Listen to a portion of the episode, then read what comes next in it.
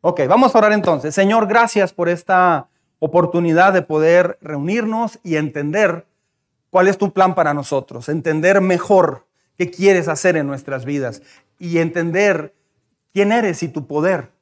Señor, antes eh, no sabíamos de, de ti, no sabíamos de lo que tú eras capaz de hacer en la vida de una persona. Llevábamos nuestra vida con nuestras ideas, nuestras fuerzas, nuestros ideales o filosofías. Pero un día te cruzaste nuestro camino y nos hablaste, Señor. Gracias por ese día. Oramos para que hables al corazón de cada uno de nosotros el día de hoy. Quita toda distracción. Te lo pedimos, Señor. Ayúdame. Yo te pido que me ayudes a hablar este tema, tu palabra como, como debe ser. Yo, yo no puedo sin tu ayuda, Señor. Por favor, te lo pido. En Cristo Jesús. Que nadie escuchemos este tema, Señor, de una forma intelectual. En el nombre de Jesús oramos, Dios. Amén. Ah, pues bueno, bienvenidos a, esta serie, Moldeados a su imagen. Es una serie que comenzamos la semana pasada y yo le animo a que no, no se pierda ningún domingo haga lo imposible por estar aquí y traiga invitados, traiga amigos, ¿ok? Aunque es una serie de carácter, aplica para toda persona que, que, que, pueda usted conocer, eh, hábleles, explíqueles, invíteles, ¿ok? Muy bien, ayúdeme a estar quietos allí, no distraernos tanto. Y bueno, hoy, vamos a, hoy va a ser la segunda entrega de Moldeados a su imagen, ¿sí? Y el tema de hoy es precisamente uh, temor versus fe. ¿Sí? La semana pasada aprendimos eh, bastante de, este otro tema, que fue imagen versus carácter, ¿recuerda? Este, pero el día de hoy vamos a hablar de esto, el temor versus fe. Y voy a, vamos a ver una historia muy conocida para todos, pero muy poco aplicada a la vida diaria. Así que en cuanto empecemos a leer el texto, usted va a decir, ah, ya la sé. Sí, pero no estoy hablando de eso, estoy hablando de aplicarlo a la vida cotidiana. esa va a ser la gran diferencia. Entonces, la semana pasada vimos la gran diferencia entre enfocarnos en lo que es la imagen y el carácter. Vimos que muchas personas quieren solamente cuidar su imagen. Redes sociales está llena de matrimonios o personas con problemas tremendos, con una vida muy mal que no, que no refleja. Hasta, hasta hay un video eh, que lo hacen ya a manera de broma, este, donde está el hijo y están los papás enseguida y dicen, bueno, me pidieron que compartiera mi rutina. Bueno, me levanto a las 5 de la mañana y, y, los papás empiezan, ¿cierto? Pues se quedan caídos, pero ya está grabando. Y entonces voy a hago ejercicio, regreso, alzo mi cuarto, desayuno fruta, de esto y lo otro, le ayudo a mis papás, estudio durante seis horas y los papás empiezan a reírse. Entonces, ya se hizo una broma, pero sí hubo varios youtubers o varias personas, influencers, que, bueno, no me gusta influencers porque influencer se le dice como a cualquier persona que, que, lo ven muchas personas, pero, y sí, sí es influencer, pero influir es, es cuando cambias vidas de una manera positiva, para mí. ¿Sí me explico? Eh, entonces, este, es fácil mostrar una imagen, pero Dios se enfoca en el carácter. Para construir una vida, una familia, un matrimonio, Dios se enfoca en el carácter. Una persona que nunca aprende carácter va a terminar muy mal sus días. Una persona que termina sola, vacía, eh, quejándose, con mucha tristeza, es una persona que la culpa no es de los hijos, la culpa no es de la economía. Eh, eso, es porque la persona no aprendió carácter. Así es que por eso es esta serie, para que podamos aprender carácter. Ah, vimos también el crisol. ¿Recuerda el crisol? El crisol es un lugar donde sube la temperatura más de 1200 grados y las piedras o los metales ahí se funden.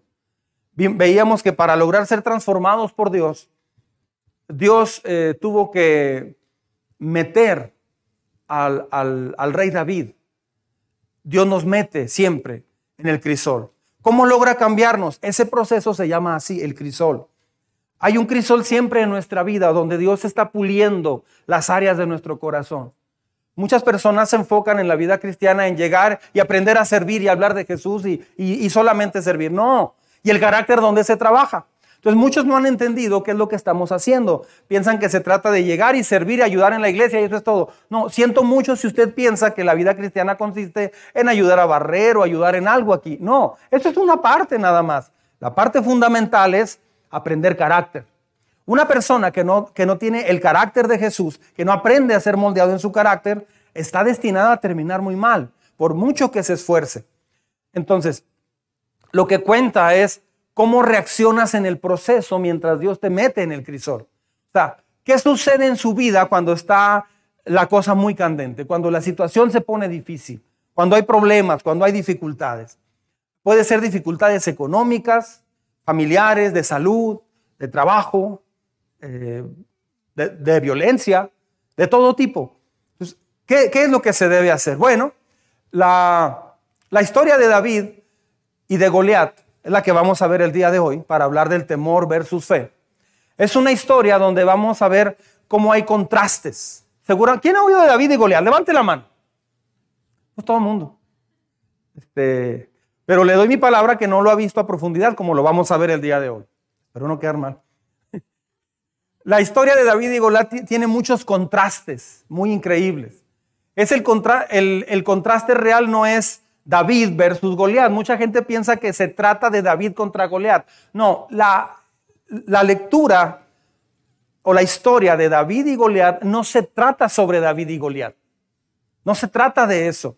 Más bien es David versus Saúl. Y se va a dar cuenta quién representa Saúl, qué representa Saúl. Así es que espero el día de hoy que me siga con mucho cuidado, porque usted dice, sí, este voy a, voy a enfrentar muchas cosas, etcétera. Sí, has enfrentado gigantes y vas a enfrentar gigantes en tu vida, gigantes de salud, gigantes de, de economía, de muchas cosas.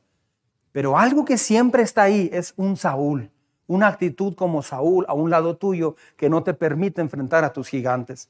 Esta historia se trata de miedo y fe, temor y fe. Y la, la comparación, como ya dije, no es entre David y Goliat, sino entre David y Saúl. Saúl se enfrenta a Goliat, ¿sí? Con temor. Saúl eh, está enfrentando a Goliat con mucho temor, ¿sí? David se enfrenta a Goliat con fe. Esa es la gran diferencia. ¿Usted tiene miedo a la vida? ¿Tiene miedo a la muerte? ¿Tiene miedo a quedarse sin trabajo? ¿A, qué tiene miedo? Bueno, muchos están enfrentando sus problemas así, con temor. ¿Sabe qué va a pasar? Nada. ¿Por qué? Porque no fuiste creado para vivir atemorizado. Fuiste creado para vivir en fe. Todo, todo tu ser, tu esencia como ser humano, no puede eh, vivir sin fe. Sin fe no puedes vivir. Una persona que vive sin fe no vive, sobrevive. Entonces, todos tenemos un Goliat. ¿Quién es tu Goliat? ¿Quién es el goleante? El, el goleante, el gigante. El goleante, mira. Acabamos de inventar una palabra. Los goleantes que tenemos. ¿Quién es tu Goliat? ¿Quién es tu gigante? Alguien que te... ¿qué, ¿Qué es lo que te provoca miedo? Ese es tu gigante. O sea, todos estamos enfrentando a un Goliat. Todos. Pero muchos están perdiendo porque lo enfrentan con temor. Es algo que te controla. Eso es un gigante. Algo que te, te saca de, de buscar a Dios. Eso es un gigante. Justo lo que te estorba para buscar a Dios, ese es tu gigante. Puede ser amor al dinero, puede ser amor al deporte, puede ser amor a la farándula, puede ser amor al entretenimiento, al placer, a lo que usted quiera, al trabajo, lo que sea. Una relación que necesita ser restaurada. Tal vez eso, es un gigante, no haya ni por dónde empezar. Alguna enfermedad que te amenace, un área de tu vida que necesitas desarrollar y que no has podido. Vamos a entrar a la historia, pero necesitamos ver el contexto. Abra su Biblia conmigo, por favor. Voy a poner acá la lectura, pero lo hago para los, los, invitados del día de hoy. ¿Sí? Usted que es parte de la iglesia, abra su Biblia, por favor. ¿Ok? No porque yo ponga los textos, no traiga Biblia. A la iglesia hay dos cosas que debes de traer.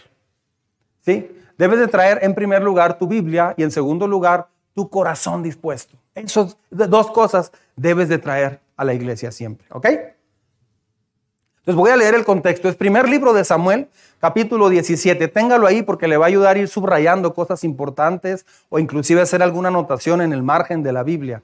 No tenga miedo a hacer alguna anotación en su Biblia, ¿eh? Entre más trabajada esté tu Biblia, más limpio va a estar tu corazón. ¿Ok? Una persona me dijo, pastor, tengo 20 años con esta Biblia, mira, está como nueva. Hasta están pegadas las hojitas todavía. Anda, criatura, pues hay que usarla. Este, ok, muy bien. Primer libro de Samuel, capítulo 17, versículo 1. ¿Está conmigo? ¿Sí? ¿Quién tiene sueño? No, pues apenas vamos a empezar. Espérese. Ok. Versículo 1. Me voy a ir de corrido. Los filisteos reunieron sus ejércitos para la guerra, concentrando sus fuerzas en Soco, pueblo de Judá. Acamparon en Efesdamín, situado entre Soco y Aseca. ¿Ok? Y Aseca. Por su parte, Saúl y los israelitas se reunieron también y acamparon en el valle de qué? De Elá. Ordenaron sus filas para la batalla contra los filisteos. Los filisteos actualmente son los palestinos, ¿ok? Dice el verso 3. Con el valle de por medio, ¿se está entendiendo? Está un valle en medio. Dice, con el valle de por medio, los filisteos y los israelitas tomaron posiciones en montes opuestos. Muy bien. Un famoso guerrero oriundo de Gad salió del campamento filisteo. Su nombre era Goliat y tenía una estatura de casi tres metros. ¿You know tres metros? Más o menos, mira, aquí es uno, dos, estaba por aquí. Más o menos la criatura, a ver. Y más o menos por aquí así. Sí. No, pues está muy alto. Este, uh, sigo. Eh, dice, y tenía una estatura de casi tres metros. Verso 5. ¿Me está siguiendo? Dice, llevaba en la cabeza un casco de bronce y su coraza que pesaba 55 kilos. También era de bronce. Si hubieran dado fuera ya se lo hubieran robado para venderlos al kilo. Tenía que decirlo. Como lo eran las polainas que le, protegen las que le protegían las piernas y la jabalina que llevaba al hombro. El asta de su lanza se parecía a un rodillo de telar y tenía una punta de hierro que pesaba casi 7 kilos. O sea, este, este era un monstruo. Ah, lo más cercano a Hulk en la época del rey Saúl. Delante de él marchaba un escudero. ¿Ok? Goliat se detuvo. ¿Me está siguiendo? Muy bien. Estoy. ¿En dónde estoy? Verso 8. Goliat se detuvo ante los soldados y les desafió, les desafió. ¿Para qué están ordenando sus filas para la batalla?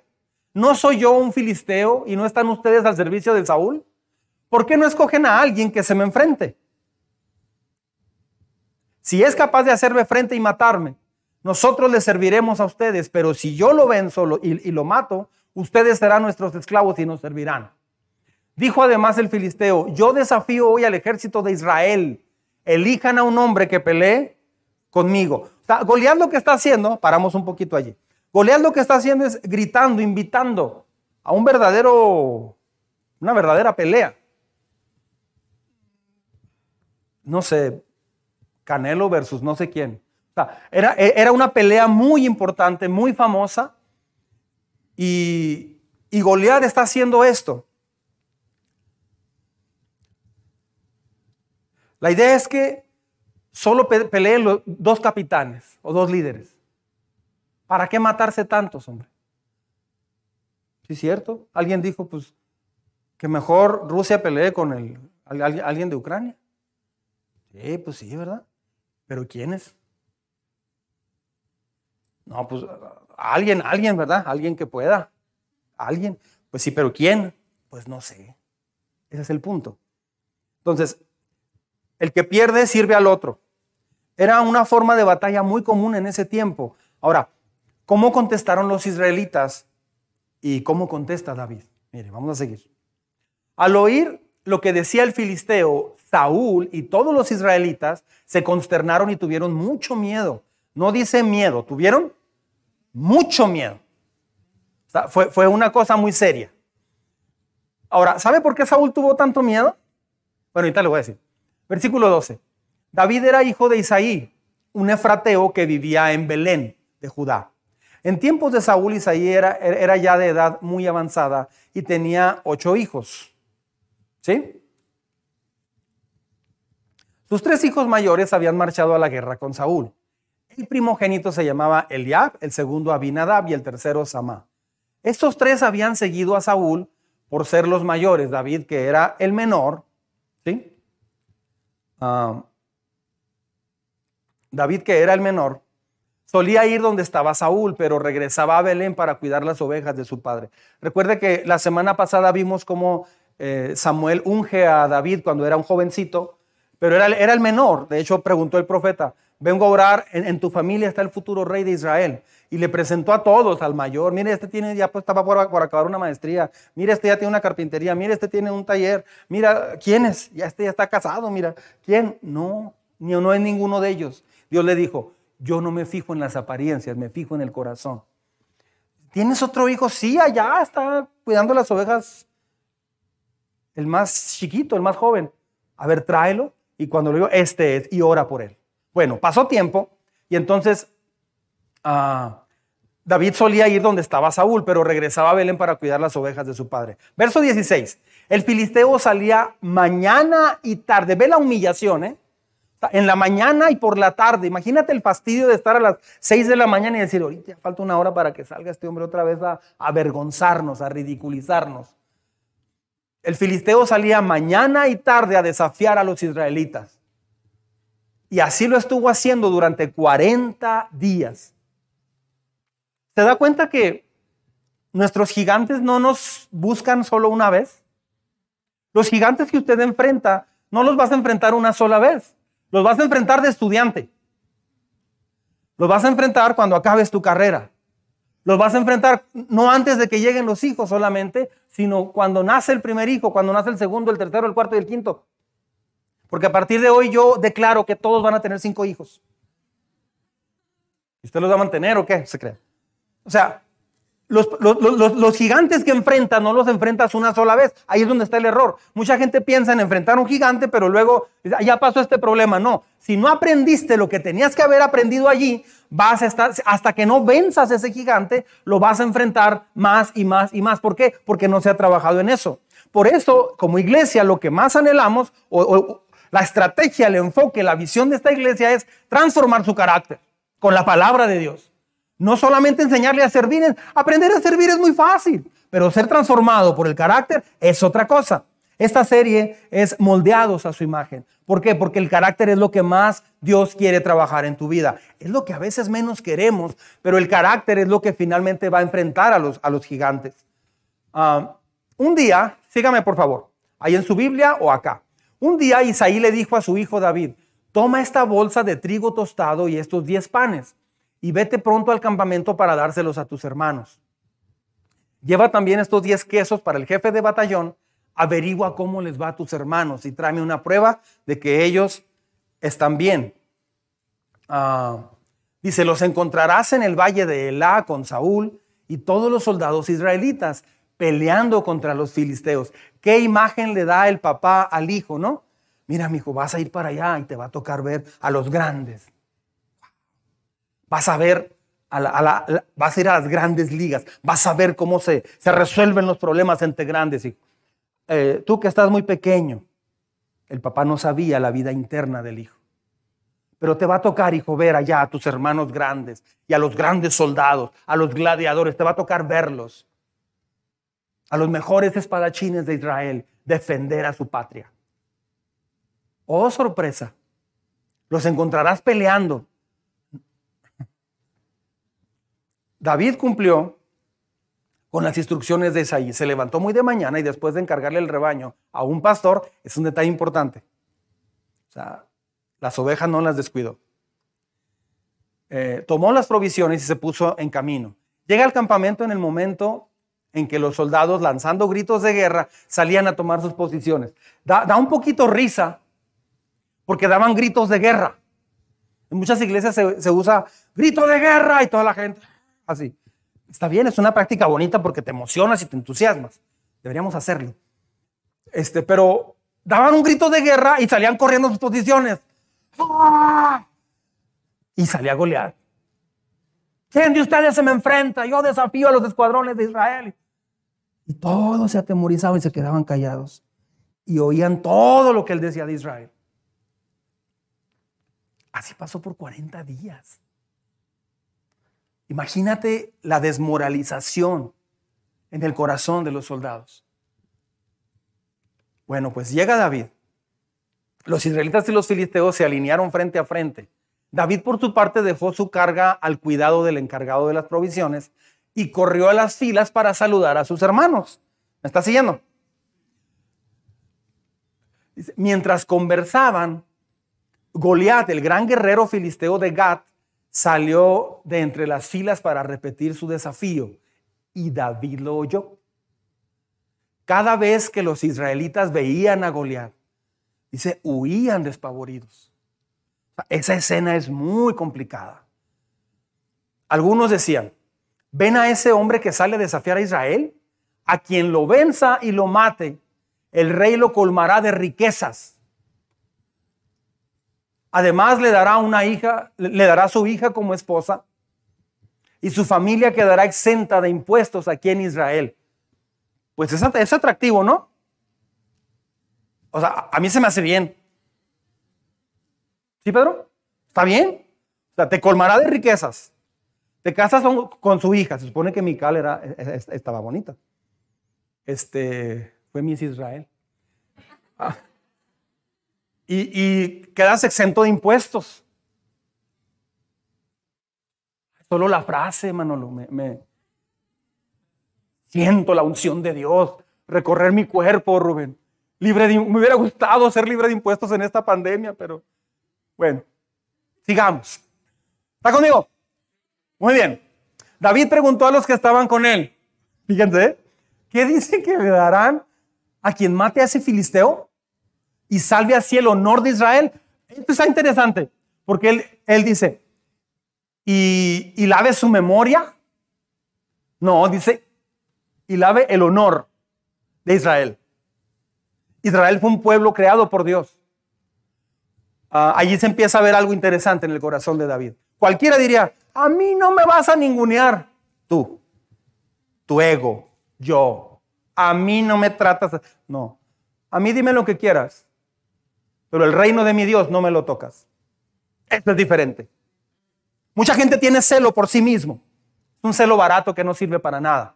Pero celo por Dios es otra cosa muy diferente. Eso forja tu carácter. Cuando usted está con su familia o con amigos y cuentan un chiste del que no necesitas reírte, o, quieren que hagas cosas que, que a Dios no le agradan, por quedar bien con tu familia, ¿estás dispuesto a hacerlas? ¿Cómo, cómo, dónde está el honor por Dios? ¿Dónde está esa situación? Mire, sígame. ¿Quién se cree este filisteo pagano? Así, así se expresa Dios. ¿Quién se cree este filisteo pagano que se atreve a desafiar al ejército del Dios viviente? ¿Se da cuenta cómo toma el reto David? David no toma el reto como algo personal. En realidad él toma el reto como ¿Por qué se están burlando de Dios? Aquí está en juego no la reputación del rey Saúl, ni la reputación de David. Está en juego la reputación de Dios. Cada vez que usted se desenvuelve entre su familia, cada vez que usted va a la escuela, que va al trabajo, no está en juego tu integridad, no está en juego qué piensan de ti. Cuando te dicen, qué buen trabajo hiciste aquí en el, laboratorio o en la fábrica o donde sea. Qué buen trabajo hiciste. Ah, muchas gracias, que me gusta ser esforzado. Ahí está el rey Saúl. Es que yo, mi esfuerzo. No. Le sugiero que cuando alguien le diga que hace algo bueno en su trabajo, diga, ay, muchas gracias, este, pues, gracias a Dios que nos ayuda en esto. Dígalo. Mucha gente lo dice en Juárez, en México. No lo van a tomar por religioso en ese sentido. Ah, gracias, pues gracias a Dios que nos ayuda, ¿verdad? Y pues lo que pueda ayudar, ah, diga algo así. No tiene que decirlo tampoco muy religioso. Gracias, gloria al Señor Jesucristo que es el que me ayuda. Si lo dice en el trabajo, los va a asustar. Va este es de una secta rara. Dígalo con sabiduría, pero dele el reconocimiento, extiéndalo a Dios. Ah, en este pasaje, hasta aquí no se ha mencionado el nombre de Dios. En todo el pasaje, si usted lee con cuidado, Dios no había sido mencionado. El único que lo menciona aquí primero es David. Pero nadie había tomado la pelea, el reto, el desafío eh, como de Dios. David es el que inmediatamente entiende y, asienta que quién está desafiando al Dios viviente. Es el primero en mencionar a Dios. ¿Por qué? Porque era su carácter. Porque en su carácter Dios era lo primero porque en su carácter lo más importante era Dios. ¿Qué es lo más importante en su, en su vida, en su carácter? Ser persistente, tener buena voluntad. ¿Qué es lo más importante? ¿Ser moral? ¿Qué es lo más importante en su carácter? Usted, yo. ¿Qué es lo más importante en nosotros? Para David, lo más importante era Dios. David despertó a los israelitas que no son un ejército de Saúl, sino eran un ejército del Dios viviente.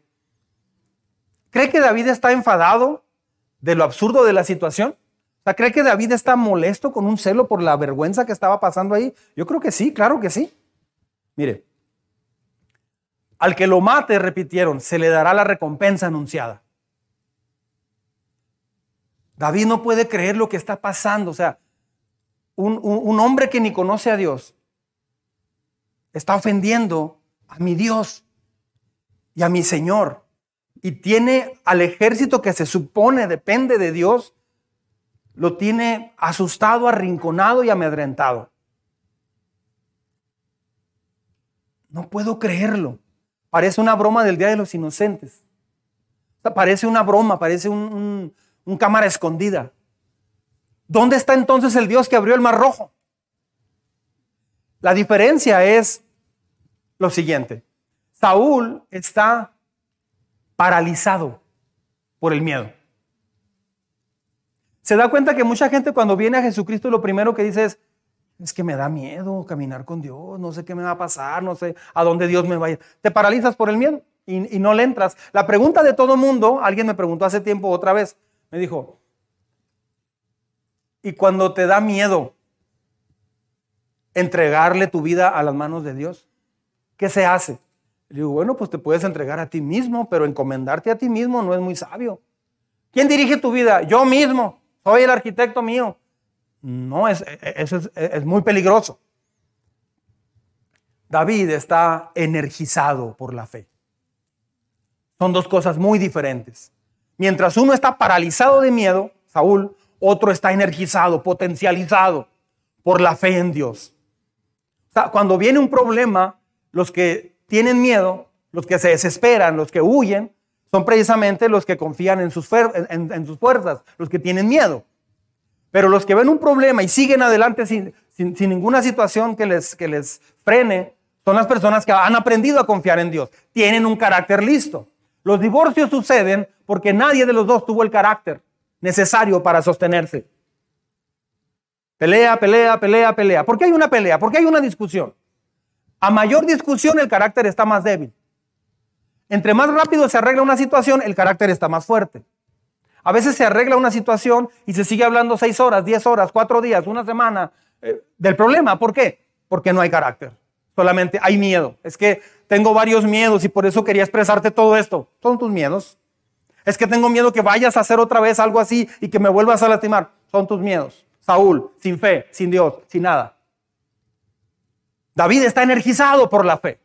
¿Me estás siguiendo?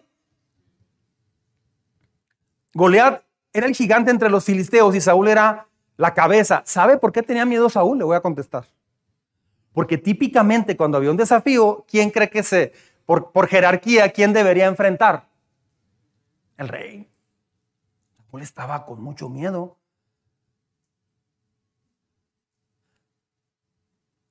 Saúl era la elección lógica para enfrentar a Goliat. Conforme se acercaba a la batalla, Así estaba Saúl, con mucho miedo. En algún momento fue conocido como un rey feroz, confiado en Dios, exitoso líder militar, Saúl. Pero eso fue antes de que el Espíritu de Dios se alejara de Saúl. Porque el Espíritu de Dios se aleja de nosotros también. Así como Él viene y te busca y te abraza, también se aleja. Algunas personas dicen, no, pero Dios prometió que iba a estar con nosotros siempre hasta el fin del mundo. Eso no es cierto. O es una verdad a medias. Es una verdad incompleta. ¿A quién le dijo Jesús eso? Le dijo a los discípulos en Mateo capítulo 28. Le dijo, yo estaré con ustedes todos los días hasta el fin del mundo. Pero antes, ¿qué les dijo? Toda la autoridad me es dada sobre el, en el cielo y en la tierra. Por lo tanto, vayan y hagan discípulos. Enséñenles a obedecer todo lo que yo les he mandado. Y les aseguro que yo estaré. Ah, entonces la gran comisión fue dada para quienes están en ese enfoque de vida. No es para todos. Así es que lo siento si usted tiene ese concepto. No, pues que yo he oído, muchos pastores o mucha gente que dice, Dios está contigo. Sí, te, pueden, decir eso, pero es una verdad a medias. Yo quiero decirle la verdad completa porque yo quiero trabajar, yo, yo, anhelo que Dios trabaje en su carácter. Entre más te acercas a una vida con Dios y la gran comisión, es decir, ah, que Dios te pueda guiar, que Dios te pueda abrazar, no solamente estar escuchando. Hay mujeres que están en una iglesia porque su esposo está en la iglesia. Hay hombres que están en la iglesia porque tienen que venir con su esposa. Hay ah, jóvenes que vienen porque los trae su papá o su mamá, o el novio o la novia, o un amigo, o una amiga, pero, pero no vienen porque quieren un encuentro con Dios. Eso no es carácter. La buena noticia es que por eso estoy dando estos temas, para poder darnos cuenta de todo eso. Cuando el espíritu se apartó de Saúl, también se apartó la fuerza que él tenía, el valor que él tenía. A veces tomamos decisiones donde hacemos que el Espíritu de Dios nos deje a nuestra sola capacidad. Y qué horrible es vivir la vida con tu propia capacidad, ¿no cree? Los momentos más difíciles que yo he tenido es cuando vivo en base a mi capacidad. las decisiones, las peores decisiones que yo he tomado es cuando las tomo en base a mi análisis, a a mi, a mi capacidad tan limitada, a mis prioridades, de acuerdo a lo que yo sé, a mi sabiduría o a mi escasa inteligencia o mucha inteligencia. Esas son las peores decisiones que he tomado. Ah. Saúl está preocupado por su vida. ¿Usted qué le preocupa? ¿Su vida? ¿A usted qué le preocupa? ¿Las cosas materiales que tiene? ¿A usted qué le preocupa? a sus hijos, su trabajo, su casa? ¿Qué le preocupa? ¿Le preocupa enfermarse y morir? ¿Qué es lo que le está preocupando a usted? Tus preocupaciones revelan tu carácter. Tus preocupaciones revelan lo que usted considera como lo más importante. Pero David, escuche bien, David está preocupado por el honor de Dios no está preocupado por su vida. Porque si estuviera preocupado por su vida, él no se hubiera animado, ¿o sí? No, de hecho lo que menos consideró importante fue su vida. Es lo mismo para usted y para mí. En la historia de David y Goliat es una enseñanza tan importante del carácter porque muchas personas que hemos leído esa historia no nos hemos dado cuenta que lo que estaba en juego era el honor de Dios. Y muchos de nosotros lo que defendemos es nuestra vida, mis ingresos, mis gastos, mis pagos, no, eso sale sobrando. Creo que ya se dio cuenta que siempre va a haber gastos o no. Levante la mano quien ya lo comprobó. Siempre va a haber gastos, siempre va a haber inflación. Buena noticia, ya México repuntó otra vez en la, en la inflación. Tenemos la inflación de hace 20 años. Sí, o sea, pasa. En el mundo sucede. Pasan cosas así. Porque estamos en el mundo. Entonces, Saúl está preocupado, ¿por qué? Por su vida. ¿Y si me iré a casar? ¿Y si me irán a contratar? ¿Y si me harán gerente? Buenas tardes, soy, Gutierrito. ¿Cree que sí me puedo hacer gerente entonces dentro de un año? Si me esfuerzo en esta maquiladora. Señor, sí lograré comprar esa casa que tanto quiero. Sí, compraré, sí lograré cambiar ese carro. Sí me llegaré a curar. Se fija, la prioridad de una persona, si es su propia vida, su salud, su vida, siempre va a estar dependiendo de eso, pero entonces se acercan a Dios para eso nada más. Por eso no sienten a Dios. ¿Por qué? Porque te acercas por tu vida, no te acercas por conocerlo a Él, a Él, por honrarlo a Él. Esa es la gran diferencia. Otros soldados se centraron en el peligro de la batalla o en las recompensas materiales. Pues sí, ¿para qué quieres dinero si te van a matar? Pues de perdida se lo dan a mis hijos. Pues sí, pero me van a matar. David se enfocó solo en la reputación de Israel, del Dios viviente. Esto muestra que David era un rey, un muchacho con el corazón que le agrada a Dios. ¿En qué se enfoca usted regularmente? ¿Se da cuenta cómo nos enfocamos muy fácil en nuestra vida? O sea, en, en, cuestión de minutos o horas, ya, ya estás pensando como todo mundo. Ya estás pensando en ti, dedicándote a ti otra vez. Vio los problemas en términos espirituales. O sea, espiritualmente, él, vio el problema espiritual. Nosotros a veces vemos solo el problema material. Cuando los hombres eh, de Israel dijeron, aquel hombre, David dijo, este filisteo pagano o incircunciso, dice otra versión, David veía las cosas desde otra perspectiva porque tenía un carácter ya trabajado. Pero los hombres de Israel lo veían desde la perspectiva que humana.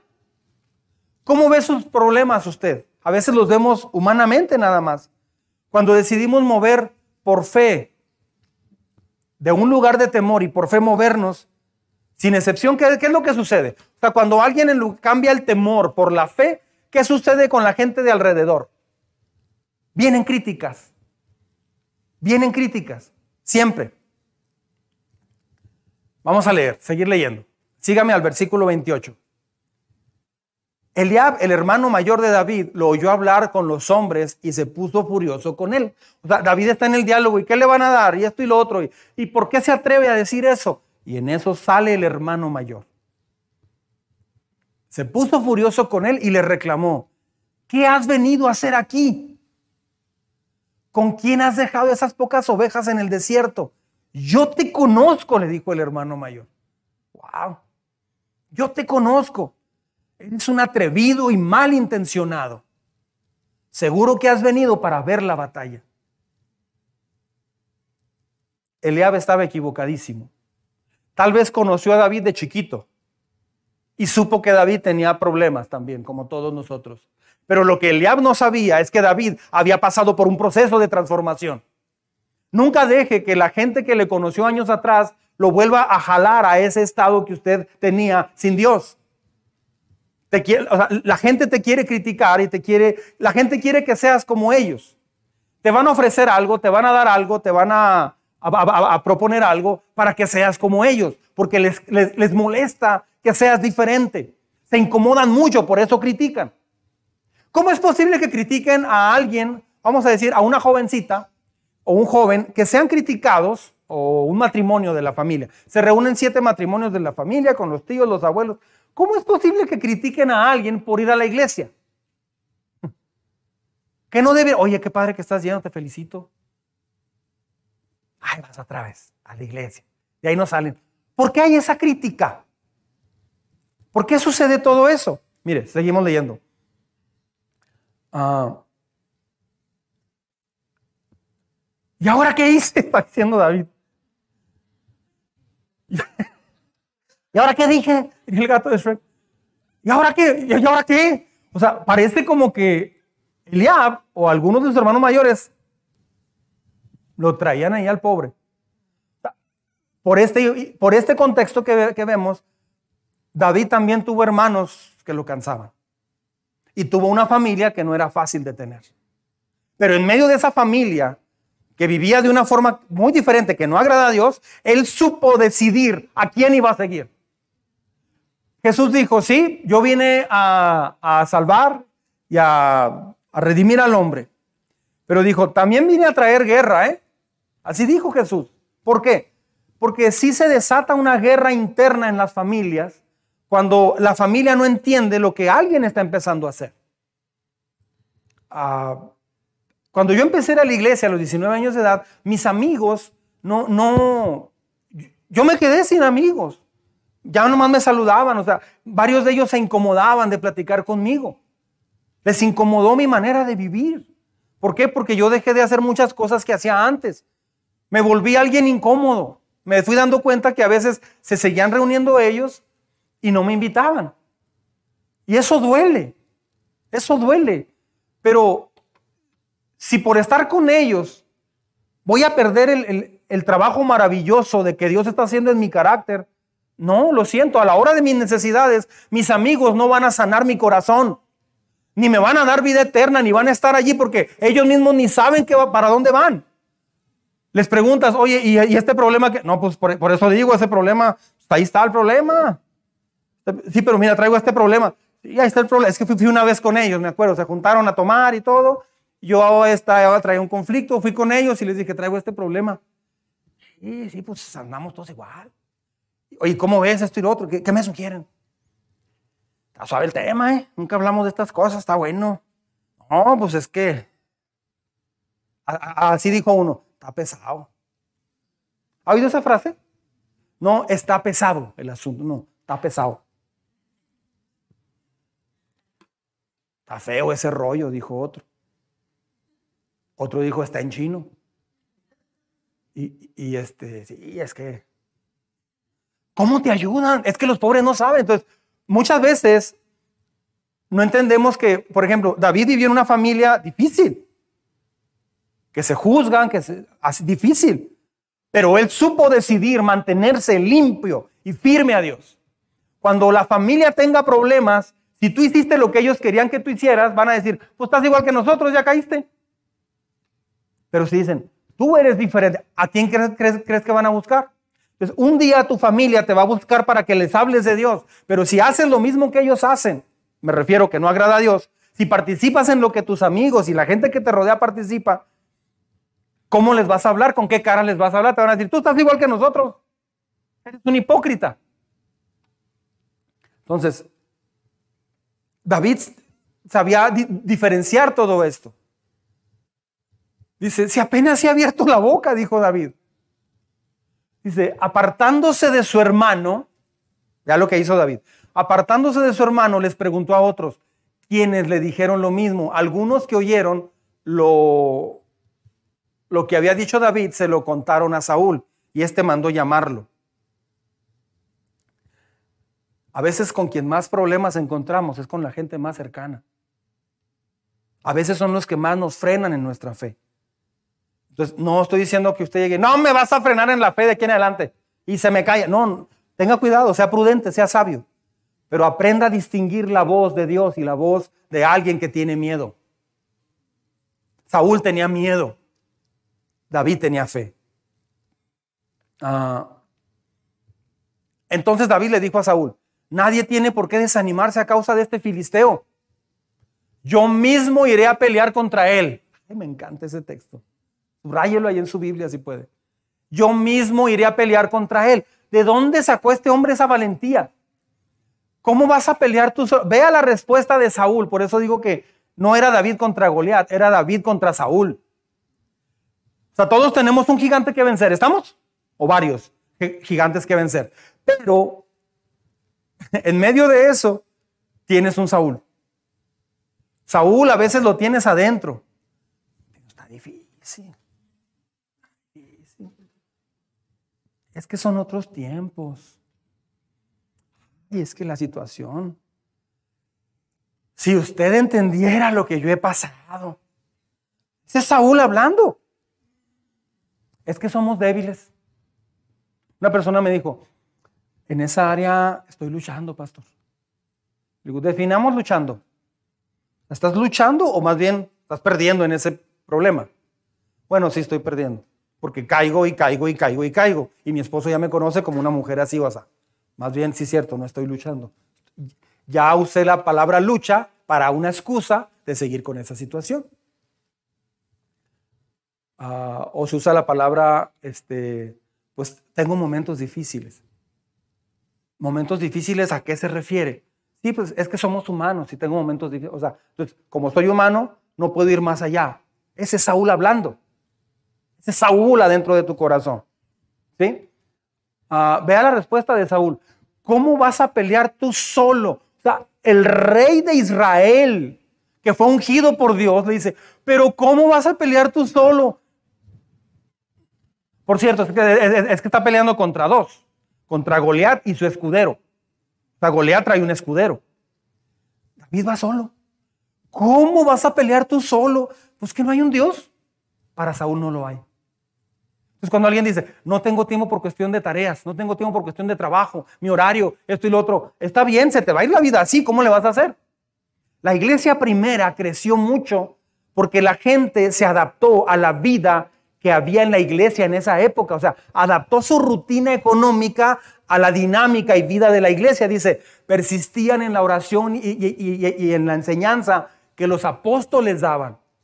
Entonces, la dinámica que desarrollamos aquí en la iglesia es para que usted crezca. Cuando a mí alguien me dice, más que no puedo, pastor, es que me tengo que acostar. Una persona me dijo, tengo que, dormir muy, que dormirme muy temprano. Por eso no he podido tomar los cursos. Ok. ¿A qué hora se duerme? Pues a las nueve. Acabamos a las nueve. No, usted siempre acaba tarde. Pues bueno, nueve quince. Pues sí, pero en lo que llego. Luego acomodar, me va a costar a las diez, diez y media no puede desvelarse una hora y media, dos horas, tres horas? Una vez a la semana. Perdón. O sea, David nunca dijo, voy a salir contra ese filisteo y le voy a dar una paliza. No dijo eso. ¿O sí? Suéltenme, suéltenme. No, no, no protagonizó un evento de autosuficiencia en él mismo, ¿verdad, Eric? O sea, en realidad lo que estaba pasando adentro es, eh, Dios no va a permitir que esto suceda y yo, yo soy el voluntario. Pero ¿cómo vas a pelear tú solo contra este filisteo? replicó Saúl. No eres más que un muchacho de Chihuahua. No eres más que un muchacho mientras que él ha sido un guerrero toda la vida. Pone la experiencia contra el poder de Dios. Nunca la experiencia se va a poner contra el poder de Dios. Nunca. Nunca. La fe es eso, el carácter es eso. Las personas que van en caída libre son las personas que enfrentan las cosas con sus fuerzas. Toman decisiones de acuerdo a ellos. ¿Cómo se manifiesta el temor en la vida? Bueno, criticas a otros que van a enfrentar una situación con fe. Por eso criticar a alguien que dice, voy a empezar a ayunar. Y es alguien que no tiene muy buen testimonio de ayuno. Que tú, eres bien comelón. Oílo. Hacer ese comentario te va a poner como Eliab. Que no debieras de decir, ah, qué padre, échale, te felicito, yo te apoyo. No, siempre va la crítica. Los que critican, los que critican, son los que están basados en sus propias fuerzas. Están desconectados de Dios. La buena noticia es que finalmente alguien va a enfrentar a Goliat. ¿No les da gusto eso? Finalmente alguien salió. La mala noticia es que de acuerdo a Saúl, es un pequeño pastorcillo. ¿Cómo lo vas a enfrentar tú solo? Ay, ¿cómo, cómo irá a ser mi vida? Así como soy. ¿Qué futuro me esperará? Es Saúl. Ese es Saúl hablando. Ese es el carácter. Ese es el carácter. Ah, la fe es una gran amenaza para aquellos que están controlados por el miedo. Amén. La fe es una gran amenaza para aquellos que están controlados por el miedo. Se frustran, se desesperan. Cuando íbamos a remodelar este edificio, algunas personas dijeron, se tiene que hacer todo un presupuesto y se tiene que hacer esto y aquello. ¿Cuánto tienes, pastor? Así me dijeron. Ya estaban haciendo todo un proceso humano. Y sí, también, también hay organización y estructura, lo entiendo, pero no, no nada más es eso. Ellos ya estaban haciendo todo un proceso y les digo, pues para remodelar y hacer el arca y remodelar también por dentro necesitamos fácil como unos 3.500 dólares. 3.500 dólares, sí, es lo que cuesta todo el proceso y remodelar la iglesia por dentro y todo. ¿Y cuánto tenemos? Digo, tenemos, creo que eran 15 dólares, algo así, 15 dólares o 47 dólares. No, es, una broma, ¿o qué? Digo, no, no es una broma. Y les estoy. Entonces, ¿la junta es para qué? Para organizar cómo lo vamos a hacer. ¿Y el dinero? Es que es el problema, que se hacen las cosas como el borras. No se organiza. Le digo, no, tiempo, eh. Yo ya lo organicé con Dios. Que no hables el lenguaje de Dios, yo no tengo la culpa. Yo ya me organicé, me puse de acuerdo con Dios. Y Dios me dijo cómo le va a hacer. Yo me confío en Él. Y yo descanso en Él. ¿Le entras o te quedas a un lado? No, pues le entramos. Se hizo. Entre todos lo hicimos. Eliab cuestiona las motivaciones de David. ¿Sí? Eliab cuestiona las motivaciones de David. Saúl cuestiona las habilidades de David. Híjole. ¿Sabe cuántas veces han cuestionado mis habilidades a lo largo de desde que me hice cristiano? Decenas de veces. Decenas de veces. Pero yo tuve que tomar la decisión si hacer caso a esos cuestionamientos o hacerle caso a lo que Dios dice de mí. Y eso es lo que hace la gran diferencia. ¿Me estoy explicando? Tal vez soy la persona más cuestionada de esta iglesia. Tal vez lo soy. Pero no me baso a un cuestionamiento de alguien. Me baso a lo que Dios me dice, aun cuando me equivoque o haya tropezado. Me, levanto otra vez y me reconecto con el plan que Dios tenía para mi vida. Eso es lo que hay que hacer. Mire, la preparación entonces, sígame. David le respondió, a mí me toca cuidar el rebaño de mi padre, o sea, porque Saúl le dijo, tú no puedes, no eres guerrero ni nada. A mí me toca cuidar el rebaño de mi padre. Cuando un león o un oso viene y se lleva una oveja del rebaño, yo lo persigo y lo golpeo hasta que, hasta que suelta la presa. Y si el animal me ataca, lo agarro por la melena y lo sigo golpeando hasta matarlo. Ah, entonces no es un chavalito. Pero eso no lo hacía por su fiereza guerrera. Lo hacía por cuidar a sus ovejas, basando su fuerza y su fe en el Señor. Eso es muy diferente. ¿Sí? Si este siervo de su majestad ha matado leones y osos, lo mismo puede hacer con este filisteo pagano, porque está desafiando otra vez al ejército del Dios viviente. ¿Se da cuenta cómo nadie está hablando el lenguaje de David? Nadie está eh, enfocándose en glorificar a Dios, nadie. Cada quien está viendo por lo suyo. El Señor que me libró de las garras del león y del oso también me librará del poder de este filisteo. Anda pues, dijo Saúl, y que el Señor te acompañe. Ahí Saúl ya le entró lo, espiritual. amén, amén, amén. Ahí ya le entró. Sí, este. Luego Saúl vistió a David con su uniforme de campaña. Otra vez Saúl. A ver, ponte mi uniforme. Tráigame la coraza de 3 mil dólares que compramos en Amazon la pone. Le entregó también un casco de bronce y le puso una coraza. David se ciñó la espada sobre la armadura e intentó caminar, pero no pudo porque no estaba acostumbrado. No puedo andar con todo esto, le dijo a Saúl. No estoy entrenado para ello. De modo que se quitó todo aquello.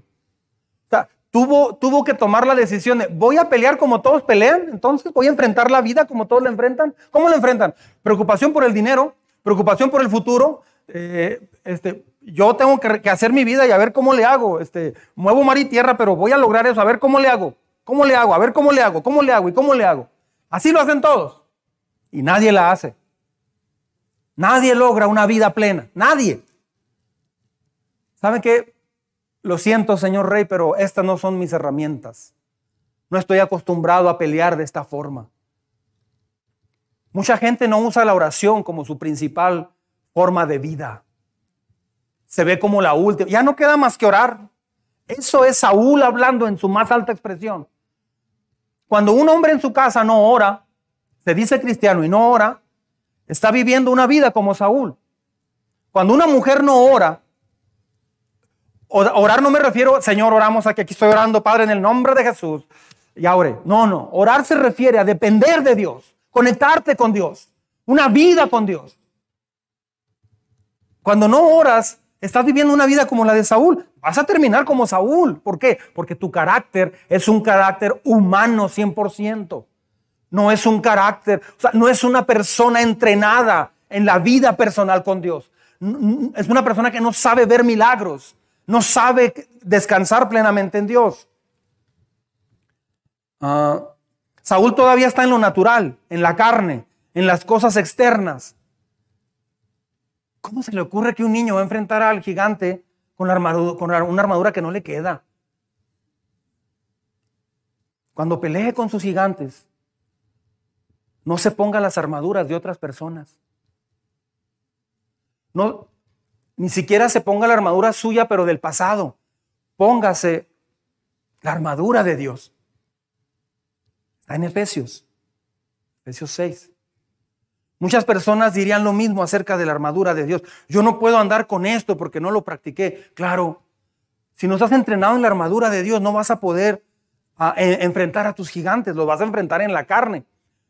Hay hombres que cometieron eh, errores gravísimos o mujeres y tratan en sus fuerzas de portarse bien. Están peleando en sus fuerzas, pero no logran conectarse con Dios.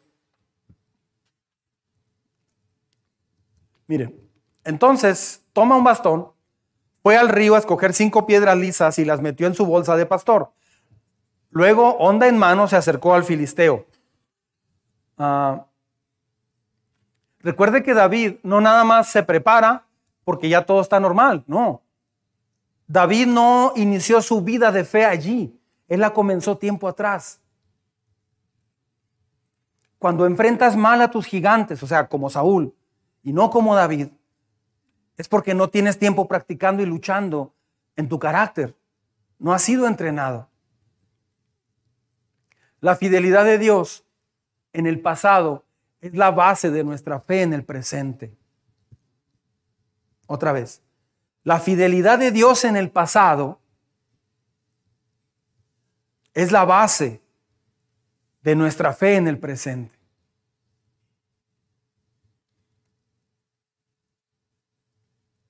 Alguien diría, entonces mi pasado es lo que me trajo ahorita como me siento, ¿verdad? Bueno, pero ¿por qué no empiezas hoy?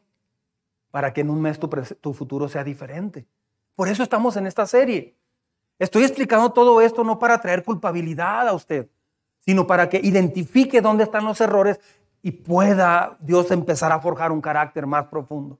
¿No le gustaría eso? Por eso estamos aquí, por eso preparamos todo esto.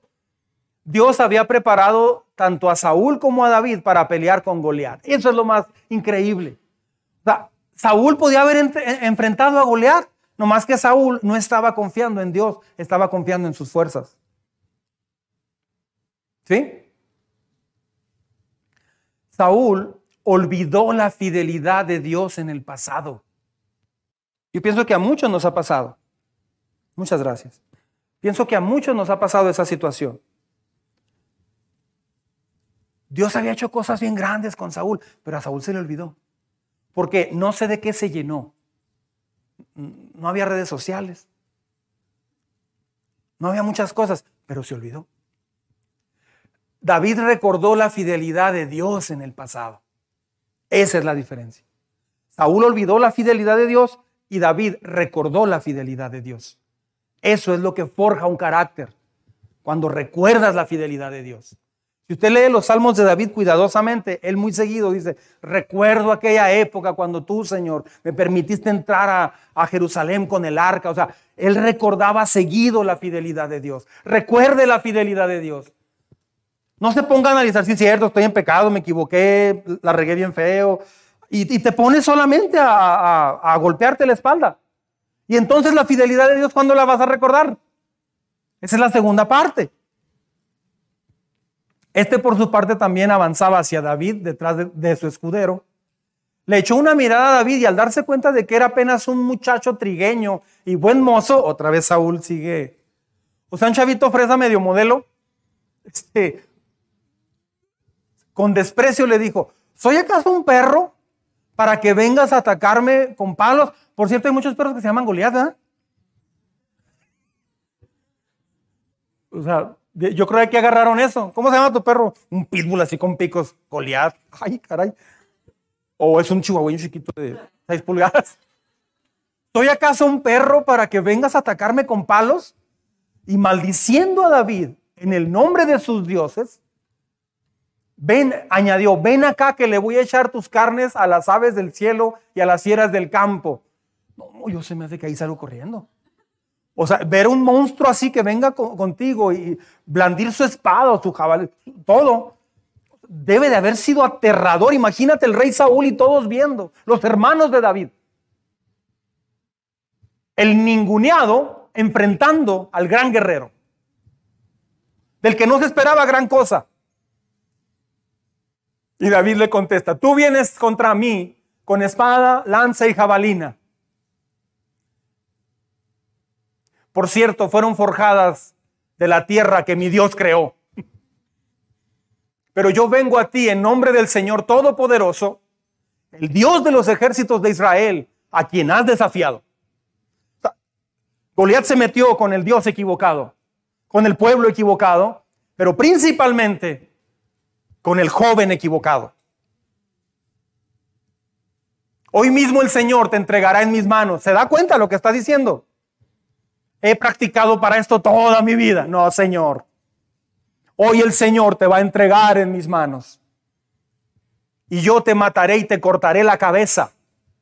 Hoy mismo echaré los cadáveres del ejército filisteo a las aves del cielo. Se fue más allá, David.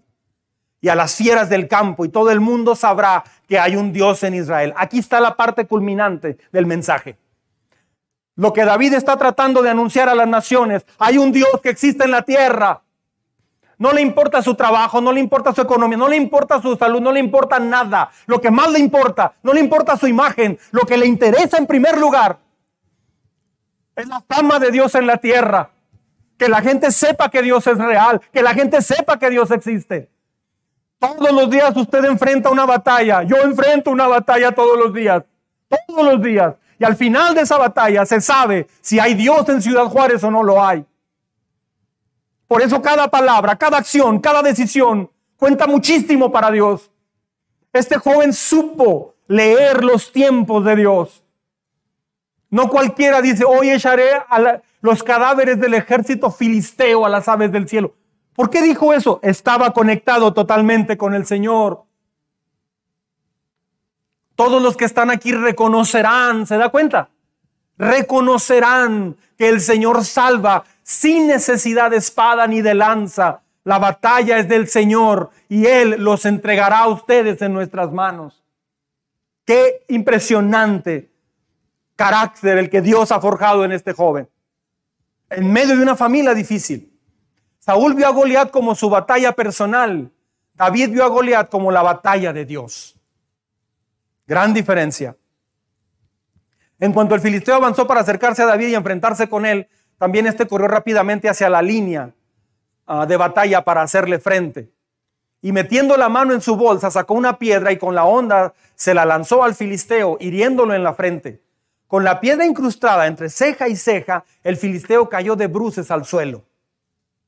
Así fue como David triunfó sobre el filisteo, lo hirió de muerte con una onda y una piedra sin empuñar la espada.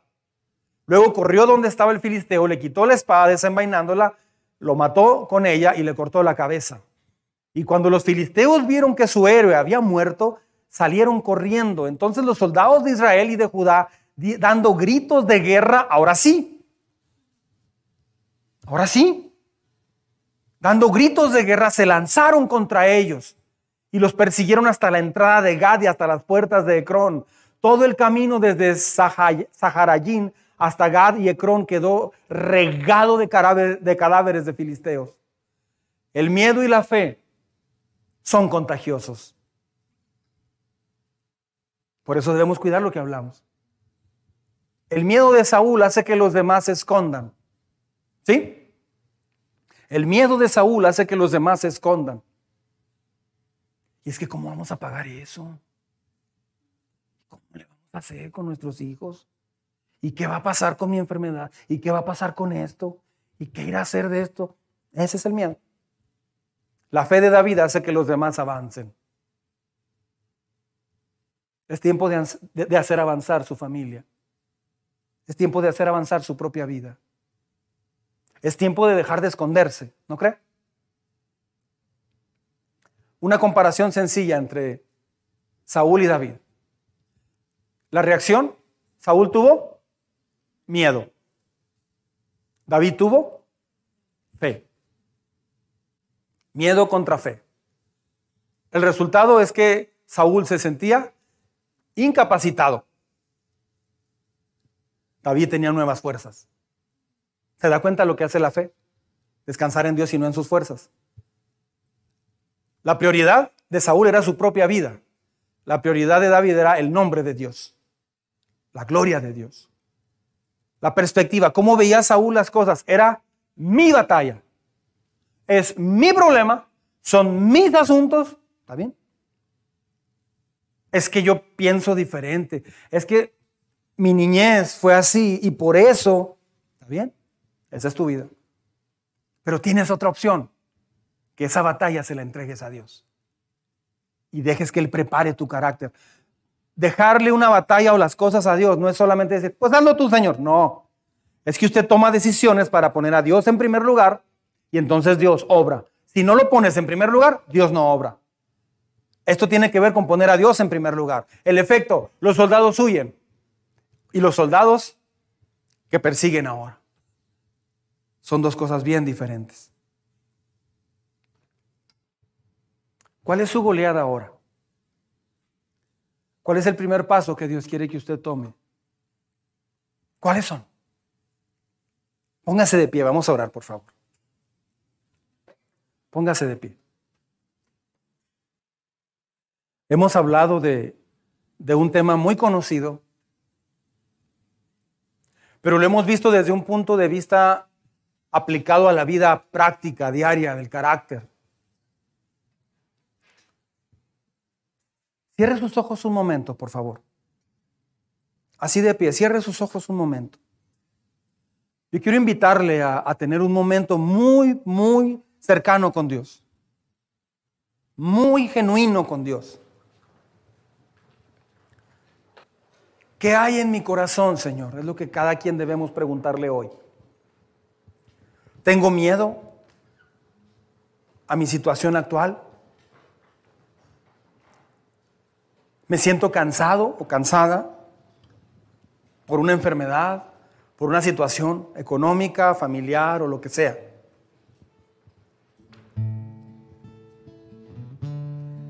La solución la estoy dando bíblicamente. La solución no es que se haga lo que usted quiere. La solución no es su propia vida, su miedo ni su batalla. La solución es aprender de una vez por todas que en Dios eres más fuerte. Que la batalla Dios la puede pelear por ti sin mayor problema. Pero usted necesita salir y enfrentarse si necesitas salir y enfrentarte. Dios actuó hasta que David caminó con la onda y las piedras. Si David hubiera esperado ahí en, la trinchera, esperando que cayera un rayo sobre Goliat, no hubiera pasado eso. Dios espera que tú des el primer paso. Dios espera que ajustes tus horarios. Dios espera que ajustes sus prioridades. Dios espera que ajustes su reloj, que arregles tu agenda en la semana, poniendo a Dios en primer lugar. Dios espera que usted abra la Biblia, no como cualquier libro, sino como un momento donde te vas a encontrar con Dios. Que no está cansado o cansada de pelear con sus fuerzas. Eso es muy cansado. Eso es muy cansado. Y eso es un fastidio. Esta historia nos fue dada por Dios a través del profeta para que aprendiéramos el carácter de Jesús, el carácter de Dios en nosotros. Sí, Dios forja tu carácter, pero también te va a llevar a que reconozcas el miedo y lo cambies por la fe. La fe viene por oír la Biblia. La fe viene por leer la Biblia. La fe crece cuando usted habla con Dios. De otra manera tu vida va a ser marcada por tu esfuerzo y nada más porque no vas a depender de Dios. Esa es la gran tragedia de la vida. Que Saúl tenía un Dios grande y estaba muerto de miedo. Como si fuera a enfrentar a Goliat solo. Dios está contigo. Dios está conmigo. Cuando decidimos ponerlo en primer lugar. Es tiempo. Es un tiempo muy importante el que estamos viviendo. Es un tiempo muy importante. Le preguntaron a Jesús de su venida y él dijo, ustedes se van a dar cuenta cuando ya viene cerca el verano, porque en primavera los árboles empiezan a retoñar, a florecer. Así cuando empiecen a ver todas estas cosas, mi venida está cerca. Dichosa la persona, dijo Jesús, a quien Dios le encuentre haciendo lo que a mi Padre le agrada. Dichosa la persona haciendo la voluntad de Dios. Dios hoy nos trajo para hablarnos de esto. Nos toca decidir. Allí en casa a usted le toca decidir.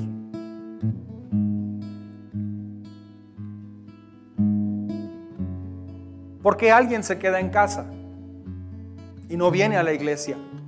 Puede ser porque no puede salir de casa. Pero entonces no sale a ninguna otra parte. ¿Por qué salimos a otras partes y a la iglesia no? O tal vez se quedó por comodidad. Necesita cambiar eso. Y Dios, Dios va a pelear tus batallas.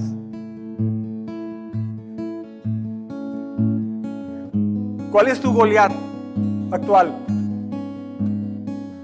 No lo puedes enfrentar como Saúl con miedo. Tienes que ser bien claro, bien clara y descansar en Dios.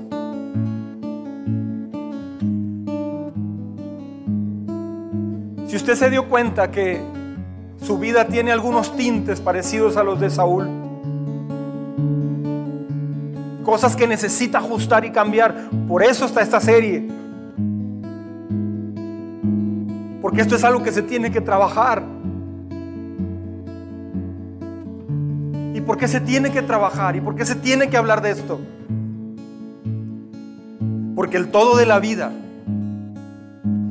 parte de tu carácter. Tu carácter forjado en Dios.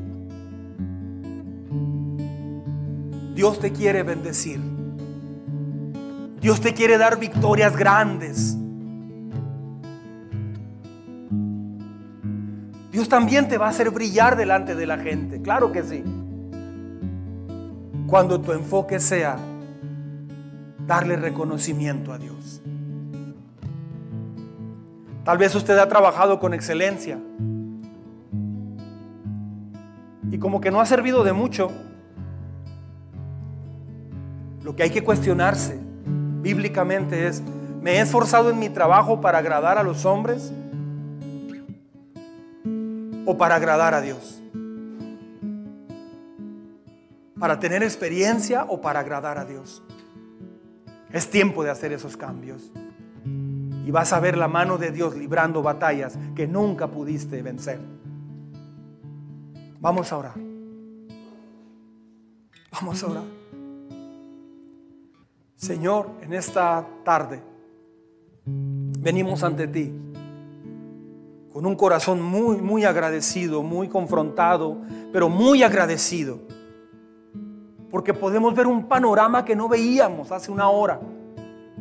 Podemos ver un panorama donde se ve nuestro futuro, se ve nuestro pasado. Y nosotros ahorita decidiendo a dónde vamos a ir. Allí en oración dígale a Dios, me da tanto gusto, Señor que esta historia la escribiste para mí. Para que no pelee mis victorias solo. Me da gusto saber que en medio de mi familia, mi trabajo y mi ciudad, tú quieres forjar un carácter como el de David en mi vida. Un, un carácter como el de Jesús. Hoy te pido que me ayudes a darme cuenta de los momentos las palabras, donde hablo como Saúl, lleno de miedo, lleno de incapacidad, en mis propias luchas personales, en mis miedos al futuro, donde quiero huir de la situación, donde es mi propia lucha y batalla. Te agradezco porque tú me creaste. Dígale a Dios, vamos, tenga la libertad de hacerlo. Te agradezco porque me creaste para darme una vida de fe que descansa en tu poder y no en mis batallas. Me creaste, Señor, para darme nuevas fuerzas, para hacer las cosas en tu nombre.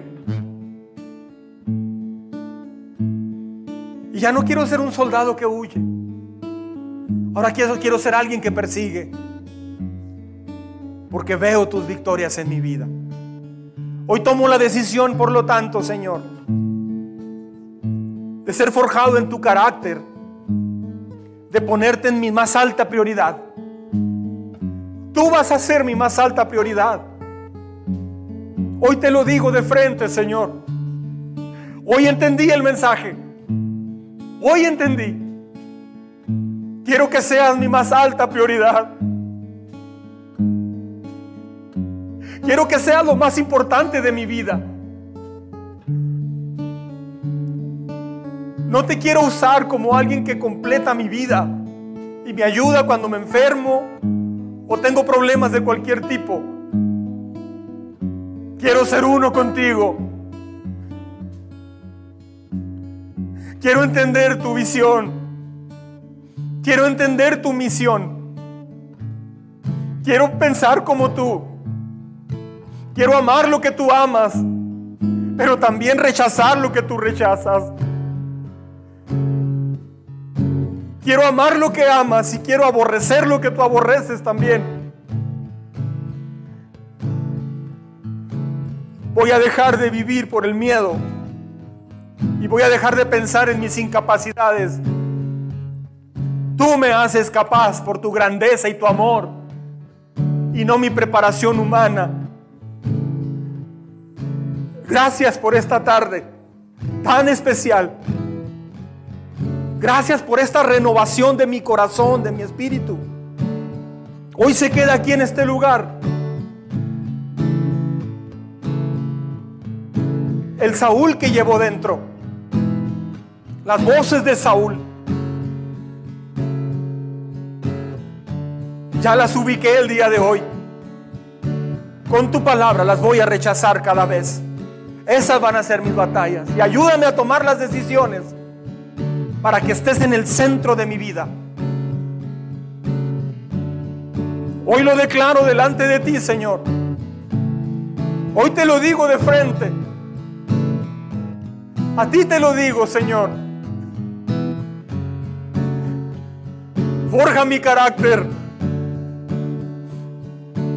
Forma un espíritu recto delante de ti. Enséñame a tener un corazón limpio para ti. Enséñame a encontrarme contigo en mis batallas. Y contemplar cómo vences en cada lucha que enfrento. Señor, sé tú mi guerrero. Hoy rindo mis capacidades a ti. Hoy rindo mis urgencias a ti, mi futuro. Hoy rindo todo, Señor. Toma el control total de mi vida. Haz lo que quieras de mí. Pero enséñame una vida que valga la pena, donde tú eres el centro de mi corazón. Cristo Jesús te lo pido. Amém.